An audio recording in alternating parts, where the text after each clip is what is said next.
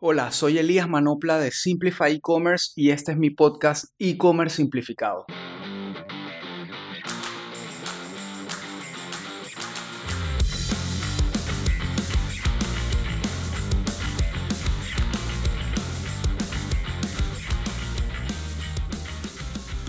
Hola, en el episodio de hoy quiero hablarte de un tema sumamente clave a la hora de hacer marketing para prácticamente cualquier negocio, pero especialmente obviamente lo vamos a enfocar en el tema de e-commerce y es digamos la fase posterior a que tienes tu tienda online lanzada, eh, bien estructurada, con todos los, digamos, mejores prácticas de la industria, eh, pensando en la experiencia del cliente, etc. Y perfecto, tenemos una tienda espectacular, bien montada, lista para recibir tráfico y para vender. Pero ahora viene justamente esa parte y es cómo traer tráfico y tráfico que realmente entienda tu marca, tu producto, te conozca, te quiera comprar, se, se atreva a comprarte y se convierta no solamente en cliente, sino en un cliente recurrente y además promotor de tu marca, tus productos, tu servicio. Entonces, por eso es tan importante el tema del que voy a hablar hoy, que en inglés se define como el Customer Value Journey o el camino del cliente de valor. Y es ese paso a paso que da un cliente de ser totalmente desconocido para ti, para tu marca y tu marca al mismo tiempo totalmente desconocida para él y luego de ahí pasar hasta convertirse en un super fan de tu marca. Básicamente ese es el resumen convertir una persona de un total extraño a un super fan de tu marca. Entonces, en un capítulo anterior, creo que incluso cuando, si en el capítulo donde hablo de Google o Facebook, cuando ese momento de elegir en qué canal voy a pautar, etcétera, mencionaba que en Internet normalmente un usuario puede estar en dos posibles estados el estado de la intención y el estado del descubrimiento. Entonces es importante tener esto en cuenta y para resumirlo rápidamente otra vez, el usuario que está en un estado de intención es ese usuario que ya está listo para buscar algo, está buscando una solución o está haciendo eh, research de posibles soluciones a un problema que tiene o a algo que, que le gustaría aprender, etcétera, etcétera. O sea, está consciente y está listo para buscarlo. Entonces, esa intención normalmente, ¿dónde aterriza? En Google Search o en YouTube, que es el segundo buscador más grande del mundo. Digamos que esos son los dos principales canales donde un usuario con una intención eh, ya definida aterriza para encontrar la información que busca. Y luego tenemos el usuario que está en estado de descubrimiento y es ese usuario que está en redes sociales, viendo publicaciones de su familia, de amigos, de pronto se topa con alguna publicación de una marca que le interesa y se topa también con publicidad de otras marcas, de otros productos, de otros servicios que no necesariamente estaba buscando, pero si la publicidad es suficientemente buena para conectar con ese usuario y llamar su atención, entonces es ahí donde está la clave para iniciar ese camino, ese journey a convertir un cliente de valor. Y de nuevo, puede, puede partir de ambas situaciones, tanto de la intención como del descubrimiento, en la intención, obviamente, dependemos de que ese usuario esté buscando algo relacionado a lo que nosotros podemos ofrecer y que nuestro anuncio o nuestro resultado de búsqueda en Google aparezca y tenga el contenido correcto para generar el clic de ese usuario y empezar el camino. Entonces, quería volver a, a tomar este concepto para que lo tengan claro ahora en lo que vamos a hablar. Entonces, de nuevo, el Customer Journey es el camino del cliente que lo lleva de un perfecto extraño a un super fan de la marca. El primer paso, ¿cuál es? Definitivamente es ponerlo aware o ponerlo alerta o en conocimiento de nuestra marca, de nuestra existencia. Y el mejor ejemplo es el que acabo de describir de las redes sociales. Tú estás navegando por redes sociales viendo lo que hicieron tus amigos el fin de semana y de la nada en el siguiente story aparece una publicidad de alguna marca o servicio o producto que llama tu atención, que no sabías de su existencia o no sabías de su lanzamiento o no lo estabas buscando necesariamente, no lo necesitas, pero el anuncio es lo suficientemente bueno para que tú quedes alerta a esa marca, quedes, te quede en la cabeza, te llame la atención, te genera algún tipo de interés. Y ese es definitivamente el primer paso en este camino, es llamar la atención de ese prospecto, de ese eh, extraño, de ese anónimo que queremos convertir en cliente. Y esto es lo que llamamos en marketing la parte más alta del embudo o el top of the funnel, como se dice en inglés. Cuando hablamos de marketing y de conversiones, de hacer marketing para lograr una conversión o una venta, normalmente nos referimos a un embudo de conversión. Y el embudo va de la, el tráfico totalmente frío, gente que no nos conoce, gente que no ha interactuado nunca con nosotros, al tráfico tibio, que es gente que ya tuvo algún tipo de interacción con nosotros, y luego el tráfico caliente, que es ese tráfico que está ya a punto de comprar o que incluso ya ha comprado. Entonces, este es otro concepto que es importante tener en cuenta mientras vamos hablando de estos pasos, porque definitivamente este paso uno es el top of the funnel, la parte más alta del embudo donde está la gente que no sabe de nuestra existencia o sabe muy poco y no ha interactuado con nosotros. Entonces el paso dos enseguida es que si ya logramos poner alerta a ese cliente, si ya logramos llamar su atención, logramos eh, conseguir su awareness, como se dice en inglés, entonces queremos que interactúe con nosotros, queremos que interactúe con la marca, que interactúe con el contenido y aquí entra obviamente la parte de hacerle clic al anuncio. Si el anuncio es suficientemente bueno, ese usuario le va a dar clic al anuncio y va a aterrizar en nuestro landing page o nuestra página web o nuestra tienda online y va a interactuar y aquí es donde es sumamente importante el buen diseño y el buen desarrollo de esa experiencia. Una vez el usuario aterriza en nuestra tienda, en nuestro sitio, ya la responsabilidad directa de esa campaña, de que esa campaña de marketing dé resultados, es que realmente el sitio esté lo suficientemente bien diseñado y el contenido esté lo suficientemente bien escrito, grabado, planteado en ese landing page para que el usuario interactúe y genere aún más interés y conozca más de lo que hace la marca o los productos, el servicio. Es sumamente clave, de nuevo, que cuando diseñemos nuestro sitio web o nuestro landing page, estemos sumamente seguros de que una vez aterrice una persona ahí, vamos a poder explicarle y llamar su atención por completo para que entienda qué es lo que le estamos ofreciendo.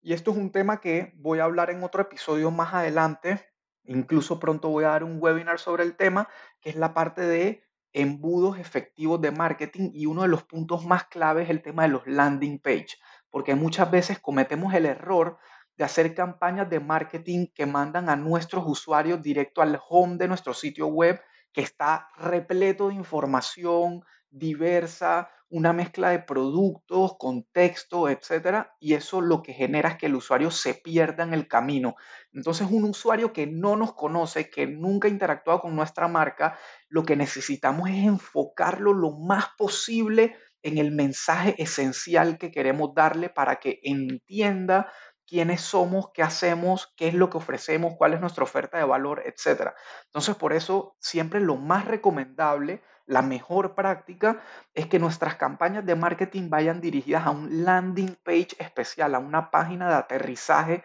diseñada específicamente para esa campaña. Por ejemplo, y, para no quiero ahondar mucho en este tema, pero si tú tienes un producto nuevo, un producto específico que es, digamos, la bandera de tu marca, el producto número uno, el que más la gente compra, y se lo quieres presentar a clientes que nunca te han comprado, pues obviamente tu campaña de marketing no puede mandarlo al home de la tienda, porque en el home de la tienda no va a haber únicamente ese producto estrella, sino que va a haber un montón de productos y categorías más que lo van a confundir y lo van a distraer totalmente. Tú quieres hacer un landing page de ese producto puntual con todos sus beneficios, funcionalidades, eh, tutorial en video, cómo se usa, opiniones de otros clientes, el precio, el botón de comprar, etcétera, todo concentrado en un solo lugar para tratar de convertir lo más rápido posible ese visitante que vino de una campaña en un cliente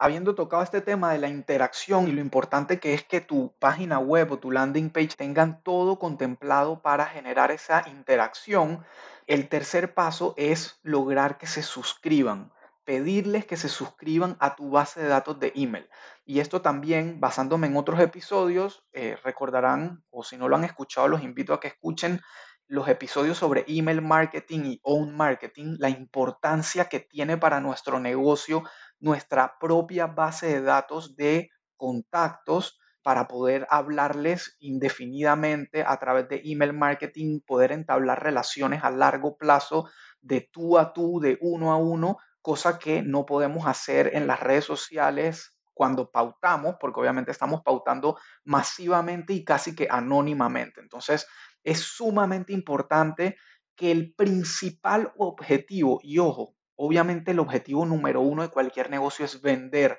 cerrar una venta, generar ingresos. Pero el segundo objetivo más importante, y especialmente cuando uno sigue el camino de su cliente, de convertir un extraño en un fanático, es lograr que se suscriba, que te dé sus datos personales, porque ahí empiezas realmente a entablar una relación con ese cliente. Y es muy similar al, al tema del, del, amor y de las parejas. Nadie va por la calle pidiéndole a otra persona que se case con él o con ella de un día para otro. Eso también toma un proceso, toma conocer a la persona, pedirle que te dé su número para poder hablarle más adelante, invitarlo a una cita y a muchas citas, darse a conocer, mostrar el valor que tienen para ofrecer, etcétera, etcétera, hasta que finalmente logras tu objetivo que es consolidar una relación con esa persona. Entonces acá es muy, muy, muy similar. Tienen que enfocarse siempre que vayan a hacer una campaña de marketing,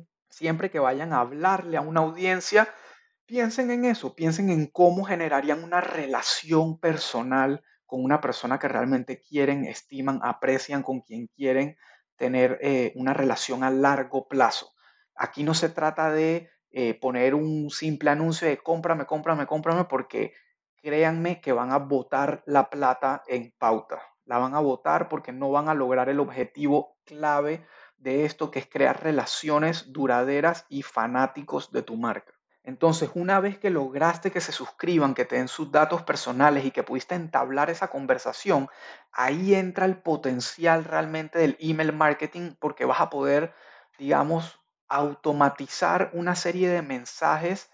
que van a aparecer de tú a tú con ese cliente, pero que realmente van a estar ejecutándose automáticamente para hablarle a ese prospecto todo lo que no le pudiste hablar a través de una pauta medio que fría en digital, en redes sociales. Aquí le vas a dar mensajes bien redactados de tú a tú, hablándole de quién eres tú, quién es tu marca, por qué la creaste, cuáles son los valores de esa marca, un poco de la historia de la marca, cuáles son los beneficios de tus productos, qué piensan otros usuarios de tus productos, etcétera, etcétera. Todo lo que tú consideres que un usuario necesita saber de ti para confiar y decidirse a comprarte por primera vez. Y aquí viene ese gran paso de convertir a un prospecto que simplemente te dio sus datos en un cliente. Y hay muchas maneras de acelerar el proceso. Por ejemplo, en ese camino de correos que te acabo de mencionar, de presentarle la marca, generar confianza, también puedes dar un, pequeño incentivo como un cupón de descuento para la primera compra y eso obviamente va a incentivar mucho más, pero realmente el usuario lo que necesita es confiar en ti. Y muchas veces confiar en productos de muy alto valor es sumamente más difícil. Es mucho, es muy diferente confiar en hacer una compra de la noche a la mañana de un producto de 5, 10, 15, 20, qué sé yo, hasta 50 dólares que un producto de 200, 300, 500 dólares de la noche a la mañana. Entonces, muchas veces lo que debemos tratar de hacer, y sé que no en todos los negocios es posible, porque hay negocios que simplemente tienen productos caros y punto, es tener un producto que le genere un estado de compromiso, por así decirlo, al, al, cliente con tu marca. Ya te dio sus datos, ese es el primer compromiso, pero el segundo compromiso es que te compren algo, lo que sea, que metan su tarjeta de crédito, sus datos de pago y se comprometan contigo, con tu marca y rompan esa barrera de la confianza para tú poder demostrarle que realmente puede confiar en ti que realmente puede confiar en tu producto, en tu marca, en tu servicio, en lo que sea que ofrezcas y romper finalmente esa barrera de la confianza que viene acompañado del paso número 5, que es justamente lograr que ese cliente quede emocionado y totalmente satisfecho de tu marca, que le generes esas mariposas en el estómago de cuando tienes la primera cita, de nuevo volviendo a ese ejemplo, que quede totalmente emocionado, deslumbrado de el servicio y la calidad de producto que tú puedes brindar o de servicio. Ese es el, paso número 5, es generar esa emoción, satisfacer a cabalidad lo que, lo que prometiste, porque los primeros pasos, 1, 2, 3, 4, prácticamente son de promesas, promesas que el cliente no necesariamente sabe si le vas a cumplir. Entonces, este es el momento para cumplirlas y para de verdad comenzar una relación duradera en el tiempo. Entonces, ¿cómo, cómo logras eso? Pues obviamente cumpliendo tu promesa de entrega, entregando a tiempo, que el producto sea de buena calidad, qué sé yo, el empaque, la manera en que, en que se hace la entrega, el correo que mandas de agradecimiento luego de esa primera compra, todas las alertas que le vas mandando a medida que se va acercando la entrega de su producto para bajarle el nivel de ansiedad, el ofrecimiento de diferentes canales de atención al cliente para que sienta que estás ahí pendiente. Eh, en fin, hay un montón de cosas que puedes hacer para que esa experiencia sea totalmente distinta. Y aquí es donde entra la gran diferenciación entre las grandes marcas y las marcas, digamos, pequeñas o nuevas, emergentes, que por más que ofrezcan el mismo producto, la misma categoría de productos que una gran marca, aquí es donde te puedes destacar realmente, en ese efecto wow, ese efecto diferenciador que va a hacer que un usuario encuentre satisfacción plena en lo que tú ofreces. Entonces eso va siguiente al paso 6, que es obviamente lograr que ese cliente que ya rompió la barrera de la confianza contigo, que ya te hizo una primera compra, que te dio sus datos personales, se convierta en un comprador recurrente, que logre volverlo a hacer comprar lo más rápido posible para que termine de consolidar su relación contigo y eh, siga siendo fiel a tu marca y a lo que tú ofreces. Y aquí de nuevo hay grandes diferencias en todo tipo de negocio. Por ejemplo, el caso de Midhouse, que es nuestra tienda, pues son productos recurrentes, son productos que si el servicio es bueno, la calidad es buena y el precio es bueno, es relativamente sencillo que el cliente nos vuelva a comprar, porque es un producto que se acaba. Yo compro una carne hoy, la aso el fin de semana y ya al siguiente fin de semana necesito volver a comprar si quiero volver a hacer un asado. Entonces es relativamente sencillo ese proceso. Hay cosas más complicadas como por ejemplo si vendo electrodomésticos y compro un microondas de 100 dólares, bueno, los chances que vuelva a comprar otro microondas de 100 dólares pronto son relativamente bajos y más vale que lo sean, porque si me tocara hacerlo, significa que el que compré me salió mal, o sea que ya no confío en tu marca y me toca ir a otra. Así que definitivamente hay que evitar ese caso. Pero de pronto, siguiendo con ese mismo ejemplo, si me fue bien con el microondas y necesito una cafetera, puedo irla a buscar a esa tienda. Y ahí es donde viene el efecto de convertir a un usuario en recurrente. Entonces, ese es el paso número 6, sumamente clave, llevarlo de la emoción y la satisfacción de, que tuvo con tu marca en la primera compra a que realice una segunda compra. Y eso obviamente se logra dándole seguimiento, eh, enviándole prudentemente más comunicaciones por email, hablándole de otros productos que tiene tu tienda, otras categorías, otras cosas que ofreces, para que ya empiece a abrir su espectro y entienda que hay más cosas disponibles. También puedes hacer retargeting, que es esta pauta en redes sociales segmentada para cierta audiencia, que en este caso sería una audiencia que ya te compró, obviamente a esa audiencia no le quieres poner la misma publicidad de quién es tu marca, ven y conóceme porque ya te conocen. Eso perdería totalmente el sentido de lo que estás haciendo.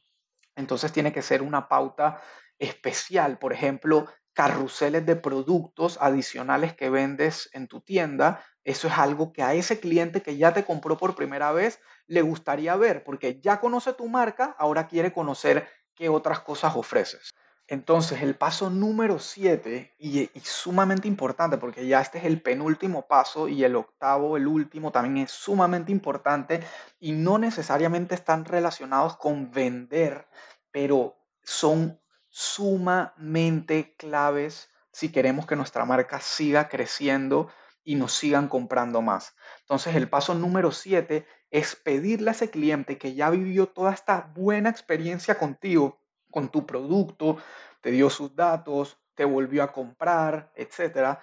es pedirle que te deje un review, una opinión, una reseña sobre su experiencia. Y aquí es una de las partes claves tener una buena plataforma, una buena aplicación que te permita recopilar de manera sencilla y casi que automática estas reseñas, estas opiniones. Pero digamos que no eres un e-commerce que tiene una, una aplicación o una funcionalidad de recopilar reviews así tipo Amazon. Digamos que eres una persona que ofrece un servicio y quieres que el usuario te cuente cómo le fue, puedes simplemente automatizar un correo donde le hablas a esa persona de tú a tú y le dices, oye, fulanito, estoy de verdad sumamente agradecido de que hayas confiado en mí, de que hayas probado mi servicio, mi producto. Me encantaría que me dejaras unas cuantas líneas de tu experiencia, qué te pareció, si sientes que hay algo que puedo mejorar, qué fue lo que más te gustó, etcétera, etcétera. Esa interacción de uno a uno, ese pedido eh, tan personal, tan transparente, va a generar que la gran mayoría de las personas te respondan el correo y te digan algo. No importa si es malo, no importa si es negativo. Obviamente, si hiciste todo lo anterior bien, el 99.9% de, de, los casos te van a dejar una opinión positiva, que es lo que buscamos. Pero si te dejan una negativa, no lo tomes a mal. Esa opinión negativa es sumamente valiosa también porque es lo que te va a ayudar a mejorar hacer cada día eh, un mejor servicio, a diferenciarte de tu competencia porque agarras lo malo y lo conviertes en bueno. Entonces, no la descartes. No te estoy diciendo que publiques la mala opinión. Definitivamente sí, respóndele al usuario para que veas que te importa lo que piensa, para que vea que vas a tomar medidas, etcétera, etcétera. Y eso, aunque no lo creas, aunque le haya ido mal, es altamente probable que el simple hecho de que tú hayas escuchado su opinión y le hayas respondido y te hayas puesto a la orden para, para solucionarlo, es sumamente probable, y lo he vivido por experiencia propia, que ese usuario te vuelva a comprar y te vuelva a dar una oportunidad. O sea que no tienes nada que perder. Si es malo, lo suficientemente malo como para que no vuelva a comprarte más nunca, pues ni modo, al menos hiciste el intento de recuperarlo. Pero si no, vas a ganar un cliente que te va a dar otra oportunidad y si lo haces bien, se va a quedar contigo para siempre, te lo garantizo. Eso también lo hemos vivido en nuestra marca. Clientes con quien lamentablemente tuvimos algún tema por X o Y razón, se lo resolvimos, nos pusimos a disposición y ese cliente hoy es el más fiel de todos. Entonces, ojo con eso y recuerda, pide opiniones, pide opiniones abiertamente sobre tu servicio o producto porque eso aparte te va a ayudar como contenido de marketing de una manera gigantesca, porque luego esos, esas mismas opiniones que te dejaron, tú las puedes convertir en el copy de tus anuncios, de tus correos, etcétera. Puedes simplemente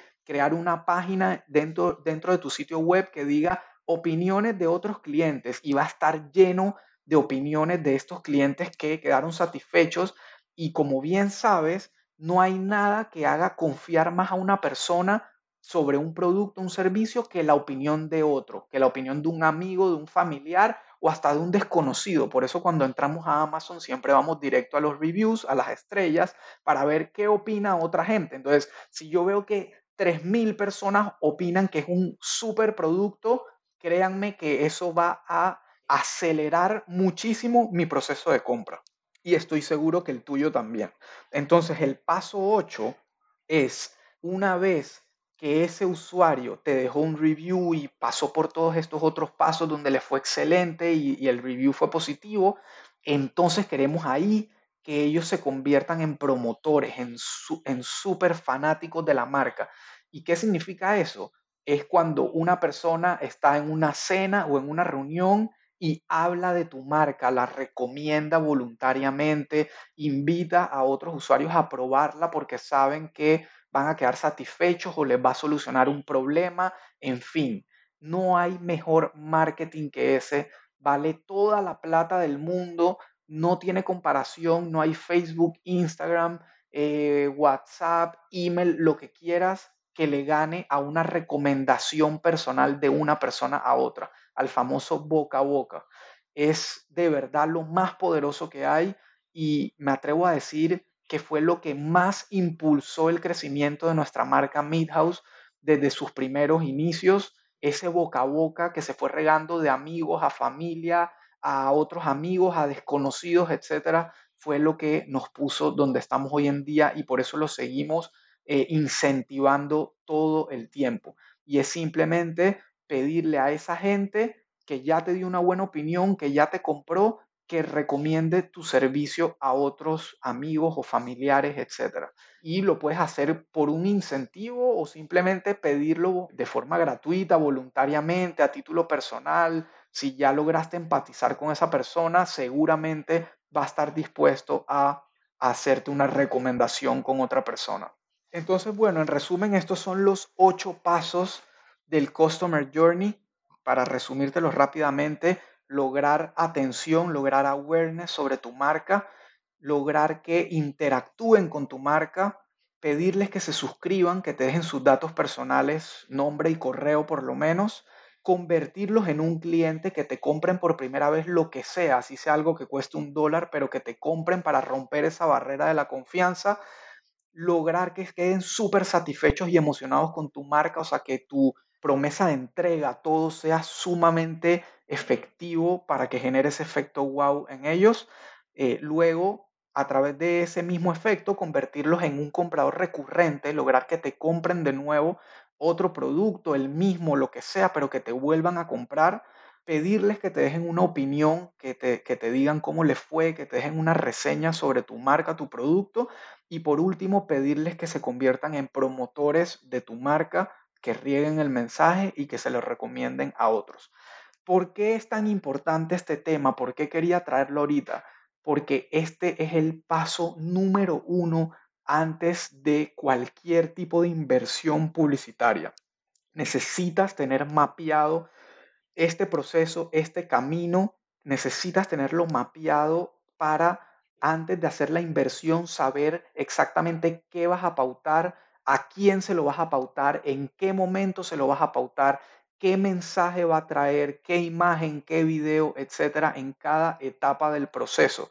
Y esto es justamente lo que, a lo que nos dedicamos en Simplify, en la parte de marketing, y digamos lo que nos diferencia enormemente de hacerle promote o promover un post en Instagram, que al final del día, si lo analizas en base a toda la información que te acabo de dar, te habrás dado cuenta que hacerle promote a un post lo único que hace es el paso uno, es generar awareness, generar atención de la marca, pero de ahí en adelante no necesariamente hay nada estructurado para llevar a ese cliente que generó atención a que se convierta en un super fan promotor de tu marca. Entonces, esto justamente es lo que hacemos en Simplify, es diseñar estrategias de marketing pensadas en este camino que debe seguir un usuario de un total extraño a un súper fanático de tu marca. Así que ya lo sabes, piensa, analízalo, aterriza tus ideas basadas en estos ocho pasos y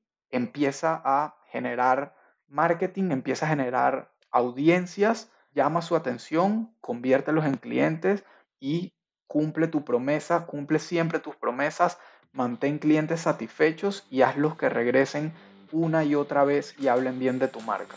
Así que bueno, espero que te haya gustado este episodio, que sea de tu interés, que lo puedas poner en práctica y nos vemos en el próximo.